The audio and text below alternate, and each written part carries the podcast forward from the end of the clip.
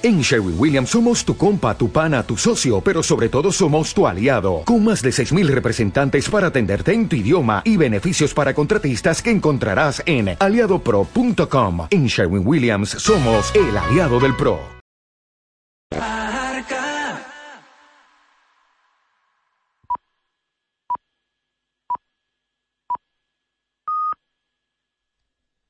Pasan las 3 de la mañana, la sintonía de Radio Marca. Seguimos desde casa, en la sintonía de la radio del deporte. Comienza Soccer City.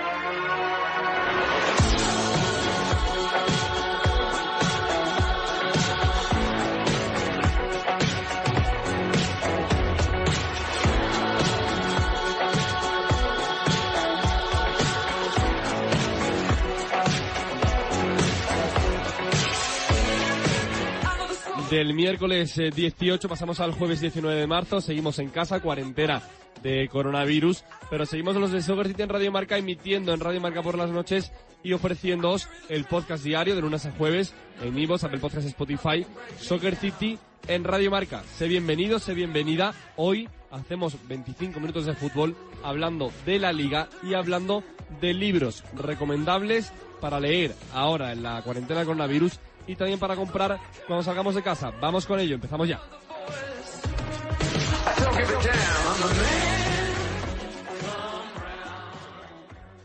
Suscríbete a nuestros podcasts en nuestro canal de iBooks, Soccer City Media.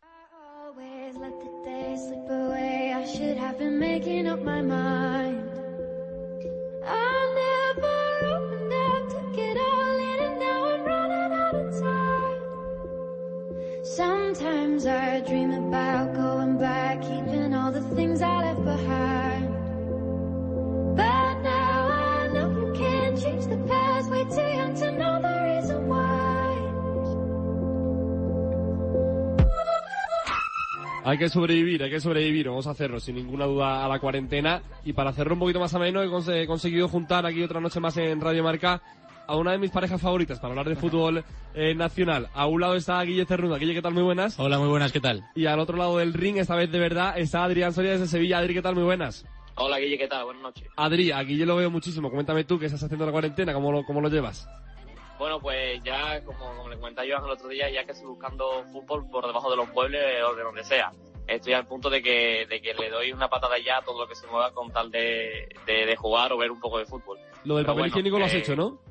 Sí, sí, sí que lo he hecho. Lo he hecho con eso y con, y con otras muchas cosas que, que bueno, pa- por, por, por, por probar qué tal. Pero ya, bueno, mentalizándonos y, bueno, y a pasar esto como se pueda. Guille, tú lo tienes pendiente hoy, ¿no? Lo tenemos que hacer hoy. Lo tenemos que hacer hoy. Hay que recordar que tú y yo estamos aquí de cuarentena co- conjunta, ¿no? Podríamos decir. La Sí. estamos pasando juntos y, bueno, eh, haciendo un poco de todo lo que nos gusta también, ¿no? La verdad que sí, la verdad que sí. Bueno, he emplazado a Guille Cernuda y a, y a Adrián en esta noche de Radio Marca, en esta noche de miércoles 18 a jueves eh, 19, porque vamos a hablar de cinco grandes jugadores del top 5 de la liga, pero mira, se lo he pedido a Adrián Soria hace un rato y a Guille Cernuda ya cayendo la noche y no coinciden en nada. O sea, literalmente no coinciden en ninguno, así vamos a hacer quinto, cuarto y podium, a ver más o menos cómo lo solucionamos. Adri, empiezo contigo.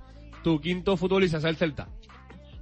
Pues sí, es Rafinha Alcántara, ¿no? Y bueno, comienzo con un nombre que quizás despierte dudas, pero me parece que la evolución que ha tenido Rafinha, tanto en su juego como en la incidencia del Celta, hace que hoy en día sea insustituible. Y cómo lo necesitaba este Celta al mejor Rafinha, ¿no?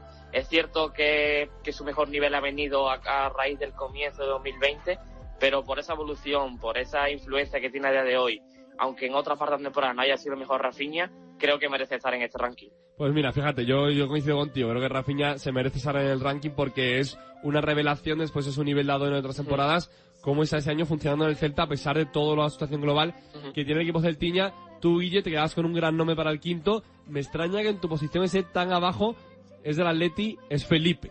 Es Felipe, es Felipe. Yo le pongo ahí porque creo que es uno de los fichajes de la temporada y, creo que es una de las grandes sensaciones en cuanto a defensa de Europa, prácticamente. Al final hablamos de un central que, por ejemplo, en Anfield, poniendo un partido reciente, bueno, el último partido que hemos visto de fútbol, eh, hizo un partido formidable contra toda la eliminatoria del Liverpool y un central que ha conseguido pues quitar del puesto a Jiménez, que parece que iba a ser el central titular del Atlético Madrid y se ha puesto por encima tanto de Xavi como de Hermoso. Así que chapó por Felipe, chapó por Simeone, que siga así. Vale, el cuarto de, Adrián Soria, yo coincido también mucho con él, creo que es un jugador, de hecho es un portero que es de lo mejorcito de ese año de, de, la competición. Se ha visto mucho en Liga Adri, pero también se ha visto mucho en uh -huh. Copa del Rey. El papel de Ruiz Silva con el Granada es de admirar y es para cuarto puesto. Sí, ¿y por qué elijo a Ruiz Silva y, y no Héctor Fernández? Que quizás era lo lógico, ¿no? Eh, pues porque la temporada de, de, Ruiz Silva, tanto en Liga como en Copa, como has dicho, Guille, me parece más meritoria que la de Aitor. El Granada está, sí, sí algunos puestos por encima del, del, Levante y eso también hay que premiarlo. No se le tiene tanto en cuenta como, como Aitor, pero creo que Ruiz Silva eh, tiene unas condiciones muy buenas y como datos el tercer portero que más, que más para realiza en, en, la liga. Sin duda, quitando a Black y a Ter Stegen, prácticamente el mejor portero de la liga, y hablando de este año, y a Courtois. Yo creo que después de Courtois, Ter Stegen o Black, mejor Ruiz Silva y después Aitor. Pero bueno, sí, eh, para gustos los colores. Adri. Sí, yo coincido contigo. Yo creo que es eso, que, que al final Aitor, porque es cierto que, que el Levante es un equipo que recibe muchos disparos y, y esta es una temporada muy, muy buena, pero creo que Ruiz Silva no se le tiene tanto en cuenta. Mm, ha tenido menos cartel en España en esta temporada, pero, pero me parece un portero con unas condiciones muy buenas, muy completo y, y, por ello está en este ranking.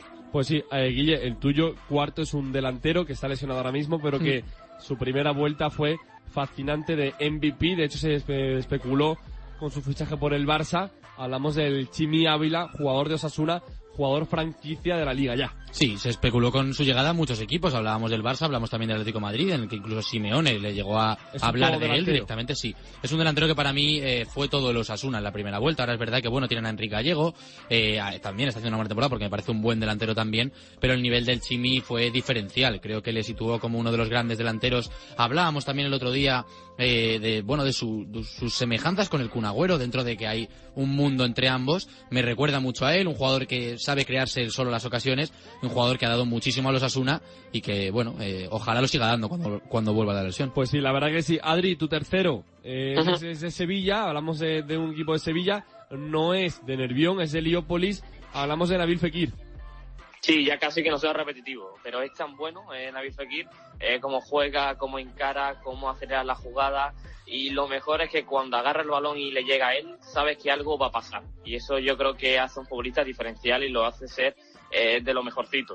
Es el segundo máximo regatador de la liga y estoy seguro de que sin Fekir el Betis de, de Rubi estará metido en, en, más problemas. Pues sí, la verdad que sí. El tercero de Guille para mí es fundamental que salga. Yo no concebía hacer esa sección sin que saliese el nombre, el nombre de Mikel Oyarzábal de la Real Sociedad. Desde luego, hablamos de un jugador que ha crecido muchísimo, que es importantísimo, por supuesto, en la Real Sociedad, y que creo que Oyarzábal empieza a postularse como uno de los grandes nombres de la selección. Para mí es un jugador diferencial. Hablábamos el otro día también con Alberto Yogo eh, de esa clase media que tiene la selección y nombrábamos nombres pues como Isco, que son diferenciales. Para mí Oyarzábal es un jugador diferencial, es un jugador que puede acabar en cualquier equipo, como siga creciendo así. Creo que es un, un, un, un clase mundial prácticamente. Y es verdad que, bueno, sigue creciendo, pero es muy joven y la verdad que la temporada que está haciendo con ocho goles, seis asistencias, es digna de meterle en un podium seguro. Todavía no es un top, pero tiene mucha madurez, es sí. muy joven y puede acabar en un gran, gran, gran, sí, gran sí. equipo, si es que no lo está ya, estando en la Real Sociedad con ese pedazo de temporada que está haciendo el equipo de Madrid y Manuel Alguacil. Yo no tengo ninguna duda de que va a acabar en, en uno de los top 5 de Europa seguro porque hablamos de un jugador que eh, tiene cosas que no tienen los demás. Yo creo que se mezcla una buena, un buen desborde con un buen disparo, con velocidad, con técnica, con madurez. Eh, creo que es un jugador muy completo. Y a la Real le viene muy bien tener a Oyarzábal y a Oyarzábal le viene muy bien tener a la Real sí. y también a compañeros. Adrián Soria ha metido también a la Real en la lista en el segundo escalón del podium metiendo uh -huh. a Porto, Adri. Sí, aquí casi quieren un pack con, con Odegaard, con Oyarzábal y con, y con Isaac, ¿no? Eh, pero por no alabar siempre a los mismos, me parece que Porto es el que menos sí. cartel tiene eh, hoy en día en la Real Sociedad, pero está teniendo una temporada muy buena. Ha mejorado en su rol asociativo, que creo que es muy importante porque beneficia eh, al equipo, también beneficia a Porto, porque ya no solo es un finalizador de jugadas, sino que también las produce y, y las regala. De hecho, es el segundo máximo asistente de la liga y en un equipo con, con Odegaard, con Oyarzábal, con Janus ahí, donde hay muchos jugadores eh, combinativos, esto creo que es clave. Y, es más, estoy seguro de que no imaginamos a día de hoy eh, esta Real Sociedad sin, sin Cristian Portu. Sin duda, ese es el punto diferente para confirmar la regla de posesión, eh, de fútbol de toque, con Miquel Merino, con Odegaard, con Oyarzábal, pues Portu le da algo diferente, lo denominábamos siempre en la ciudad del fútbol como ese plan B de la Real, que al final fue un complemento del plan A de Manuel Alguacil. Guille, tú en la segunda plaza miras al Leganés, en concreto miras a otra estrella emergente para el futuro de la liga. Hablamos de Oscar Rodríguez. Eso es. Eh, miro al Leganés porque creo que es un equipo que, bueno, eh, no hay que resaltar que está muy mal este año, un equipo que está en las, en las últimas posiciones de la liga, eh, y sin embargo tiene un jugador que es otro de los jugadores que para mí es diferenciales y que puede marcar la, la diferencia en un futuro. Un jugador que te puede ir por banda muy bien, un jugador que puede entrar también por el centro, que se adapta muy bien a lo que hacen sus compañeros y que lleva cifras de, de auténtico crack. Hablamos de un jugador que lleva siete goles en el Leganés, que no es nada fácil, y que ahora con la salida de, de los jugadores que, ha perdido el Leganés, eh, hablamos de los Braithwaite, etcétera, creo que es importante que salga una figura como la suya y creo que ha salido el último mes, mes y medio de Oscar, eh, es para, para meterle, en mi, en mi opinión, en el segundo puesto y he dudado si meterle en el primero. Todavía no tenemos ni Barça ni Madrid, se han hecho esperar a la primera posición y también Guille y, Adri no se han puesto de acuerdo. Adri, empieza contigo como, como siempre, primer puesto para su santidad Lionel Messi. Bueno, aquí es de lo fácil, ¿no? Empujarla, porque, porque Messi como Dean suena ya mucho a tópico, pero está siendo el máximo goleador de la liga, máximo asistente, jugador que más regatea y una vez más está siendo el futbolista más diferencial del campeonato, incluso cuando parece que, tiene que hacerlo todo en este Barcelona, ¿no? Tanto crear la jugada como finalizarla. Sin duda Messi es el, es el top del top y lo hemos visto con, con Valverde, con, con Quique Setién y, yo creo que, obviamente sin el Barcelona, eh, sin, sin Lionel Messi, estaría eh, sin rumbo.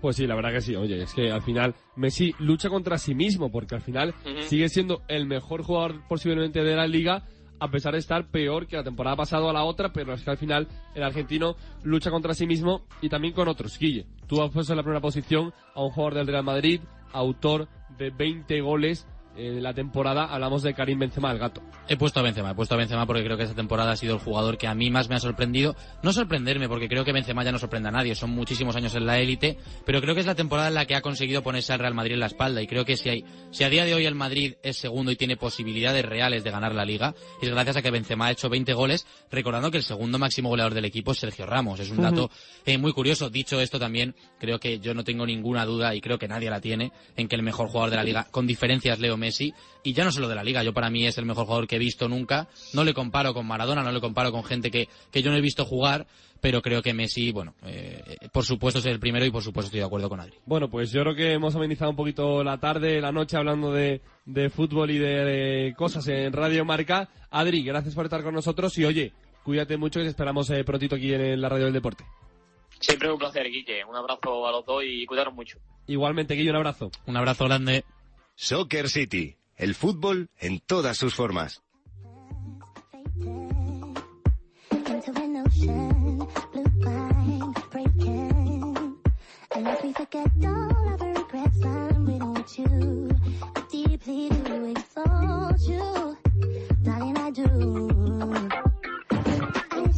Seguimos, seguimos hablando de fútbol durante la cuarentena. Eh, hemos pasado por Madrid hablando con Guille Cerruda, aquí mismo en el estudio de, de la casa, eh, también hablando con Adrián Soria en Sevilla, y nos vamos a Santander. Allí me dice Aitor Alexandre que la cosa está un poquito más controlada. Aitor, ¿qué tal? Muy buenas. Hola, muy buenas noches, Guille. ¿Qué tal? Un abrazo a todos. Por ahora pues mejor allí, ¿no? Sí, de momento 58 casos, eh, por desgracia un fallecido y bueno, parece, parece que de momento más, más tranquilo que, que en otros lugares de España, por desgracia, ¿no? Que no, no está la cosa tan, tan tranquila como, como por aquí. La verdad que sí, bueno, en Madrid es todo bastante, bastante diferente, ya lo sabes, Aitor, pero en general en España la cosa está mal porque por lo menos eh, lo que sabemos todos es que estamos encerrados en casa, más de 13.000 infectados por el coronavirus y muchas muertes, demasiadas para lamentar en torno al fútbol también.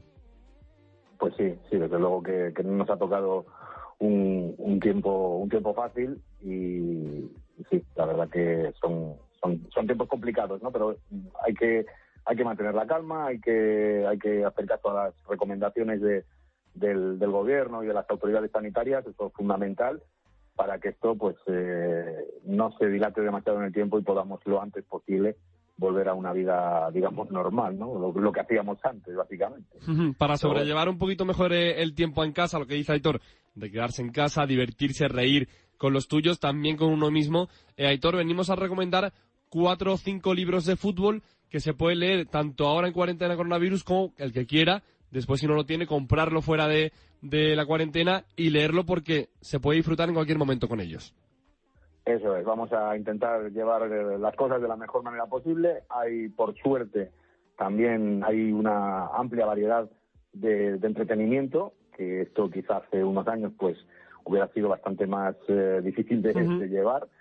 Y, nos vamos a centrar un poquito en, la literatura, que siempre viene bien leer, eh, aprender cosas nuevas y además divertirnos, porque los, los libros que os traigo, pues yo creo que aparte de aprender y de conocer cosas nuevas de personajes y de situaciones, pues también nos van a nos van a divertir y nos van a entretener. Pues si tenemos uno de historia, uno de táctica, uno de biografía y un ensayo por partida triple, ahora lo contamos y lo explicamos mejor.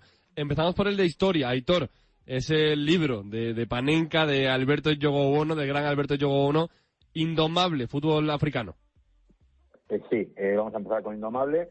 Eh, son historias relativas pues al fútbol africano, ¿no? Pero pero van van más allá porque a mí me, a mí me ha gustado mucho este libro porque entiendes muchas cosas, ¿no? digamos que entiendes entroncan todos los problemas digamos futbolísticos que te cuenta el gran Alberto con, con los problemas propios de, de, una región muy deprimida como es África, ¿no? Pues problemas económicos, problemas políticos, sociales eh, y, ahí vas viendo un poquito el por qué en determinados países pasan eh, las cosas que pasan, ¿no? Y, a través del fútbol, pues eh, vemos vemos cómo, cómo funcionan esos países. Está muy bien escrito, además, una, una narrativa muy buena que además te, te, transporta, digamos, ¿no? Yo estaba, yo cuando lo leía, me parecía que estaba leyendo sobre otro planeta, porque son cosas tan tan surrealistas, podríamos decir, para una mentalidad europea como la nuestra, eh, que, te, hacen, te hacen ver la vida de otra manera, ¿no? De decir, oiga, eh, mm, lo que, mira, y, un poquito además con la situación que estamos viviendo, ¿no? Es decir, la vida que llevamos, mm, ojo que puede cambiar, no es siempre así, no es lo normal que nosotros vivamos de esta manera. En otros lugares ocurren cosas mm, que nos parecen eh, inverosímiles aquí, pero que allí están a la orden del día. Por lo tanto, ya digo que muy recomendable, historias eh, sobre fútbol muy muy entretenidas, muy amenas, eh, capítulos muy muy interesantes del fútbol africano y ya digo que una lectura muy, pero que muy recomendable. Tenemos otro de, táctica, yo creo que de historia, Indomable Alberto Yogón es el mejor ejemplo actual. También hay otro que lo tengo por aquí, Fútbol contra el enemigo de Simon Cooper, que está bastante, bastante bien. Aitor, también te lo recomiendo si no lo has leído. Tenemos de táctica y te metes tú en un fregado con Martí Berarnau, que es un grande de, esto, eh, la metamorfosis de Pep Guardiola. Sí, es un poco fregado, pero mm, cuando se explique un poquito cómo va, cómo va el libro, eh, vais a entender que, es bastante también recomendable de leer. Eh, olvidados de los prejuicios que tengáis sobre Pep Guardiola, bien futbolísticos, bien de otra índole, da igual. Sí. Eh, Aquí se trata de aprender un poquito, es ver cómo funciona la cabeza de Pep Guardiola, este Pep Guardiola que sale de Barcelona con esa idea de, del fútbol posicional y de toque por encima de todas las cosas, y cómo en Alemania el, técnico el técnico catalán, el técnico español, tiene que cambiar muchísimas eh, cosas de, ese fútbol que traía intrínseco de la Masía para poder hacer que el Bayern de Múnich funcione. Eh, pero a la vez no pierde la esencia. Eh, entonces, a mí me parece muy interesante. Eh, para la gente que nos gusta la táctica, mm, tiene muchísimo concepto táctico, pero eh, que nadie se me asiste porque es un libro muy para todos los públicos, ¿vale? la gente que quiera conocer un poquito más al personaje, pues va a encontrar también anécdotas privadas, pues muy muy jugosas también de, de Pep Guardiola, porque Martí Perarnau estuvo tres años eh, viviendo eh, con Pep Guardiola en Múnich para, para hacer este libro. Por lo tanto, ya digo que a nivel táctico es una pasada porque ves eh, cómo, cómo, Guardiola, mm, en plan jugador de ajedrez, eh, va moviendo piezas y, haciendo jugadas nuevas y, moviendo su propio, moviendo sus propias creencias, no digamos, para hacer que su fútbol triunfe.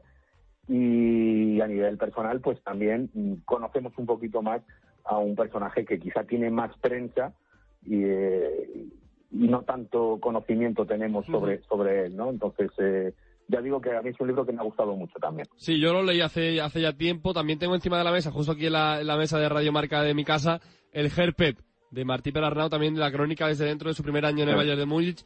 Muy recomendable. Esa pareja que hacen Martí Perarnau mirando de reojo todo lo que piensa Guardiola desde fuera y desde dentro es bastante, bastante recomendable en lo táctico y en lo futbolístico de entender cómo piensa un entrenador y cómo va avanzando o no avanzando, ¿no? Retrocediendo en ciertos momentos en equipos. Aitor, pasamos de la táctica a la biografía, hablamos otro culé, un holandés de cabecera, autobiografía de Johan Cruyff.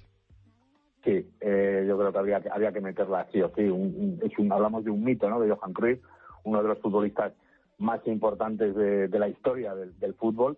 Eh, mito, como bien dices, en el Fútbol Club Barcelona, mito también en la Ajax de Ámsterdam y en esa famosa naranja mecánica, ¿no? Que, que maravilló al mundo en los años 70 del, del pasado siglo.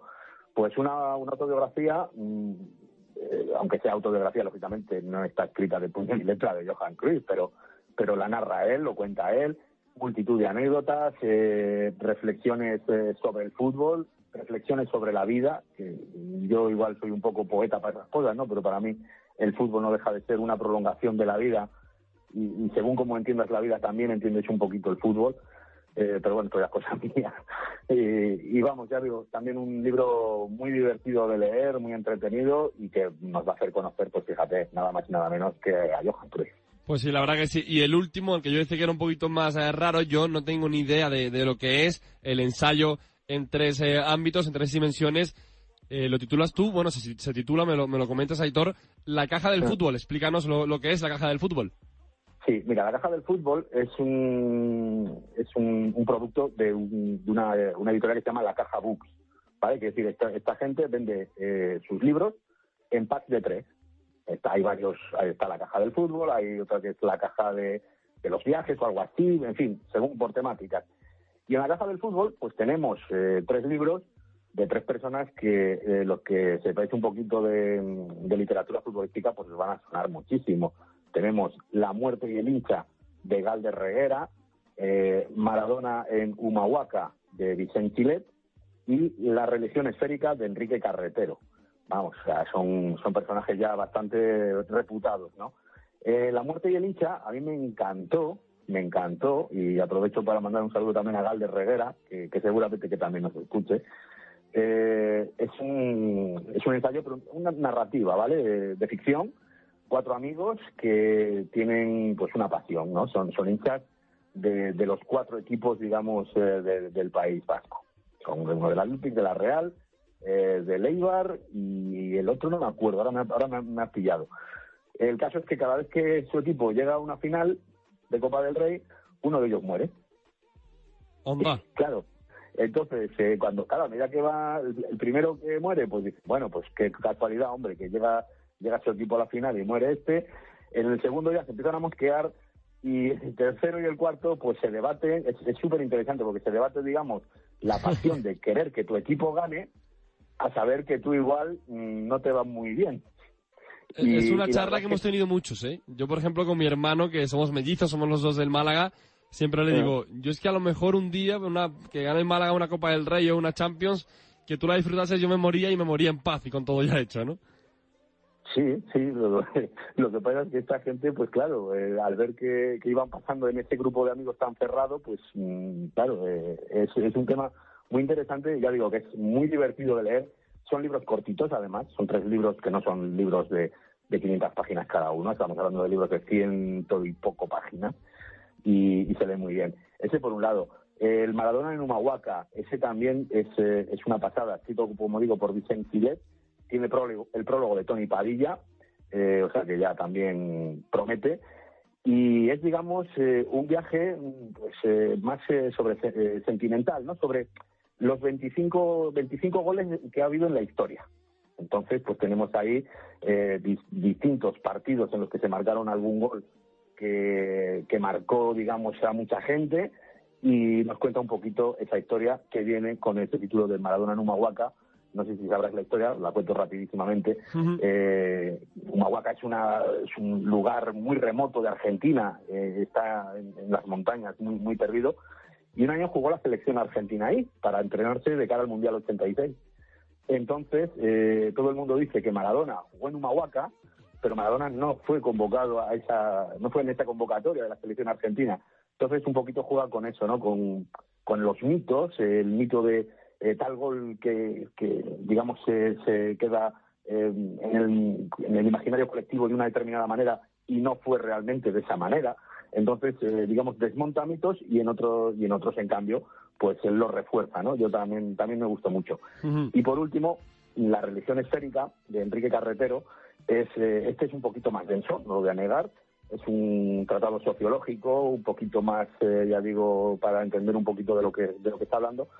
Y es, eh, digamos, eh, una relectura del fútbol eh, como la religión de nuestros días, ¿vale? Y desmonta ese tópico de que es el opio del pueblo, sino que es eh, para lo que es la gente, para lo que sienten o sentimos el fútbol o nuestros respectivos equipos de una manera especial, pues eh, digamos lo, lo equipara con, con temas eh, religiosos o, o, políticos incluso, ¿no? Pues sí, mira, una trilogía que yo, yo, no, yo no tenía en mente, no la tenía en el radar y oye, Aitor, me la voy a, me la voy a leer prontito. Pues sí, te la recomiendo porque no te vas a, no te vas a aburrir, desde luego. Hay que hacer, hay que hacer caso. Hay que hacer caso a Aitor con todo lo que nos ha traído de libros, que sabe como, como el que más, como de Premier. Aitor, que de verdad, de Madrid a Santander, un abrazo muy grande virtual, un beso también virtual y a seguir con ánimo y a seguir con fuerza. Lo mismo digo, ánimo a todos, un abrazo muy fuerte a, a todos, a todos vosotros, a nuestros oyentes y nada, que vamos a salir de esta, no os quepa ninguna duda. Un abrazo. Chao.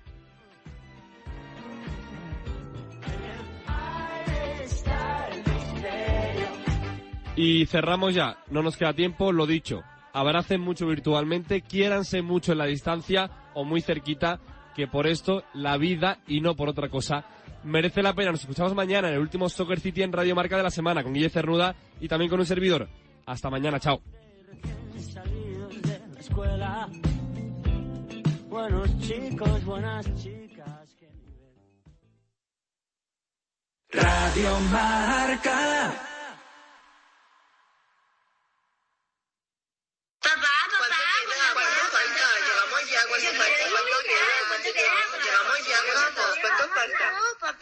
Si los ves así en casa y quieres participar en la radio y que todos hagamos un poco de terapia familiar, mándanos un mensaje de WhatsApp al 628 26 90 92 para solicitar el entretenimiento de las fieras. Oye, que yo no soy ninguna fiera. ¿Y por qué estamos hablando por teléfono? Ah, yo qué sé. Bueno, ala, venga, baja a desayunar. Vale, papá. 628 26 90 92. Radio Marca. El deporte es nuestro. En 1960, Bebe Bikila entró descalzo en el Estadio Olímpico de Roma, convirtiéndose en el primer africano en ganar el oro en la maratón. En 2019, Eliud Kipchoge fue el primer hombre en recorrer esa mítica distancia en menos de dos horas. Y todos los viernes a las 3 de la tarde, Natalia Freire nos cuenta contra el crono estas historias y mucho más. Para que todos los aficionados al atletismo corran y disfruten hasta que cruce la meta el último runner. Soñadoras y soñadores del mundo, vuestro día ha llegado. Es hora de demostrar cómo sois capaces de cambiar el mundo con tan solo un poco de vuestra imaginación. Yo seré el primero en llegar a Marte. Yo construiré la casa más grande del mundo. Yo seré el rockero más guay de todos. Quiero ser piloto de MotoGP. Yo salvaré un millón de vidas. ¿Y tú? ¿Con qué sueñas? Ven a conocer cada deseo, cada sueño, cada ilusión, porque con muy poco se puede soñar en grande. Métete en www.sdespierto.es y conócenos. Fundación Soñar Despierto. En T4, Vicente Ortega nos muestra cada día la cara amable del deporte. Señor Gaspar, si no hubiera sido por usted, Messi no estaría en el Barça. El gran mérito del fichaje que la tiene el que me convence a mí que ese chaval no se le puede dejar escapar y que él ha visto cosas que no había visto jamás. Charlie Lesac, buenas tardes. Hola, buenas tardes. Me puse un poco pesado y dije, mira, Joan, si fichas a este jugador, que has fichado a un jugador, mejor jugador de la historia del Barça. Joan, ahí tienes a Charlie, ¿eh? No, que es un pelota, es un pelota, un, un amigo pelota. Yo no entiendo de fútbol, Charlie. Si no es por ti, Messi no estaría en la zona. Todos los días, de 4 a 8 de la tarde, T4 en Radio Marca. Mis papis dicen que me merezco un aplauso, pero yo no lo quiero para mí. Lo pido para todos mis amigos de Quimio. Un aplauso para Leisa, y Sergio, para mi amigo Diego, para Sis, para Julia y por Zoe, y por todos los niños del mundo. Súmate al aplauso más importante de sus vidas. Juega terapia. La Quimio jugando se pasa volando.